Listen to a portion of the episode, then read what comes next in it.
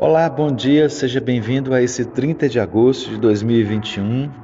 Estamos aqui junto com você para o nosso podcast e hoje nós estamos lendo 2 Crônicas, capítulo 30, verso de número 26. O texto diz assim: Houve grande alegria em Jerusalém, porque desde os dias de Salomão, filho de Davi, rei de Israel, não houve coisa semelhante em Jerusalém.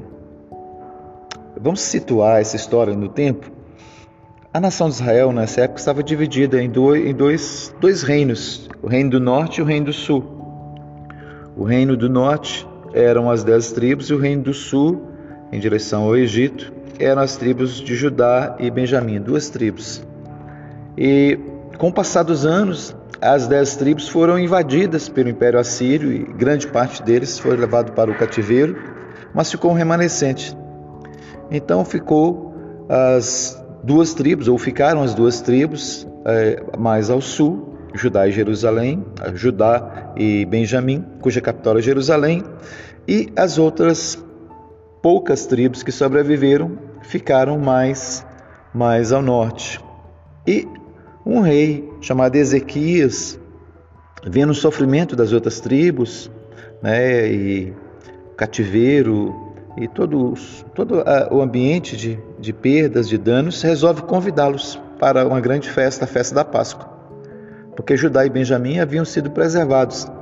E eles, esse rei, então, Ezequias, resolve fazer uma grande festa e convidar os seus irmãos que estavam mais, mais ao norte. E essa atitude de Ezequias ela é inédita, porque até então havia uma divisão entre os reinos e não havia uh, colaboração, não haviam parcerias e muito menos eles festejavam juntos. Mas Ezequias toma essa atitude de convidar os seus irmãos que estavam mais distanciados para a festa da Páscoa. E é essa atitude que eu quero contextualizar a nossa realidade atual, é, porque muitas vezes as nossas festas, as nossas celebrações, elas não, não incluem as pessoas. Nós temos alegrias e vivemos como se elas fossem somente nossas. E essa é uma realidade numa escala é, é, menor ainda quando pensamos nas nossas realizações pessoais e aquilo que nós fazemos e que nos traz alegria, e que muitas vezes são realizações que são ah, egoístas, são somente nossas e que as pessoas não podem participar da nossa alegria. Eu vejo muito quando uma pessoa vai, vai, vai para a praia, aí ele posta foto, posta vídeo dizendo: Ah, eu estou na praia, ah, eu estou em Miami fazendo compras, e espera que as pessoas se alegrem com aquilo. Aquilo é uma realização sua, que bom para você. Mas nós devemos pensar em coisas, em atividades que incluam as pessoas, festas que incluam as pessoas. E quando Ezequias faz essa festa e convida aqueles que estavam de fora, aqueles que quem sabe não tinham nem merecimento para estar lá, ele, a Bíblia diz que houve grande alegria em Jerusalém, porque ele incluiu as pessoas. Nós devemos pensar em coisas, em situações, em, em, em atividades, em festas que incluam as pessoas. Não faz muito sentido você uh, querer compartilhar as alegrias que são somente suas. Alegria sua, ah, eu passei no concurso, ah, eu viajei, ah, eu comprei, olha, eu estou aqui bem. Não, querido. As pessoas precisam participar daquilo que traz alegria para você.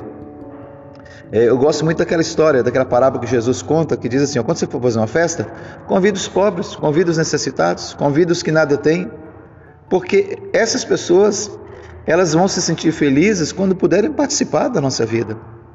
Não adianta fazer um churrasco e o vizinho ficar só com a fumaça, o cheiro da, do churrasco.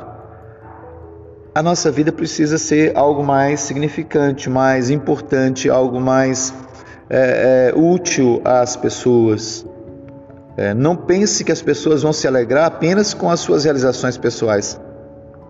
Tenham realizações que sejam coletivas, que incluam as pessoas, que as pessoas possam sentir-se acolhidas, que as pessoas possam sentir que aquela alegria também é deles, que aquela festa também é deles. Esse é o desafio nosso. E a Bíblia diz que quando Jesus é, nasceu, os anjos anunciaram que uh, o, o Messias tinha nascido, e isso seria de grande alegria para todos os povos. Jesus não nasceu só para os judeus. A festa não era só para os judeus. A celebração não era só para os judeus. Era para todos os povos da terra. Então, pensemos em socializar as nossas alegrias. Pensemos em incluir as pessoas nas nossas celebrações. Pensemos em tornar as pessoas felizes com as nossas alegrias. Pensemos em partilhar das coisas boas que temos. Esse é o grande desafio nosso nesse dia: levar alegria às pessoas, levar a paz de Cristo às pessoas, levar uma vida melhor às pessoas. Vamos estar orando. Senhor, em nome de Jesus, que nossa vida seja útil, seja importante para as pessoas, que as nossas vitórias não sejam somente vitórias nossas, sejam vitórias também para as outras pessoas. Que não sejam apenas realizações somente pessoais, mas realizações coletivas, realizações que possam fazer bem para as pessoas que estão do nosso lado. Deus, em nome de Jesus, nos perdoa porque tantas vezes nós celebramos apenas a nossa vitória, festejamos apenas aquilo que nos traz alegria e não incluímos as pessoas. O Senhor Faça com que nós possamos rever esse projeto de vida, para que a nossa alegria seja também a alegria do outro. É assim que oramos em nome de Jesus. Então, seja feliz, tenha alegria no seu coração, mas partilhe essa alegria com as pessoas. Deus te abençoe.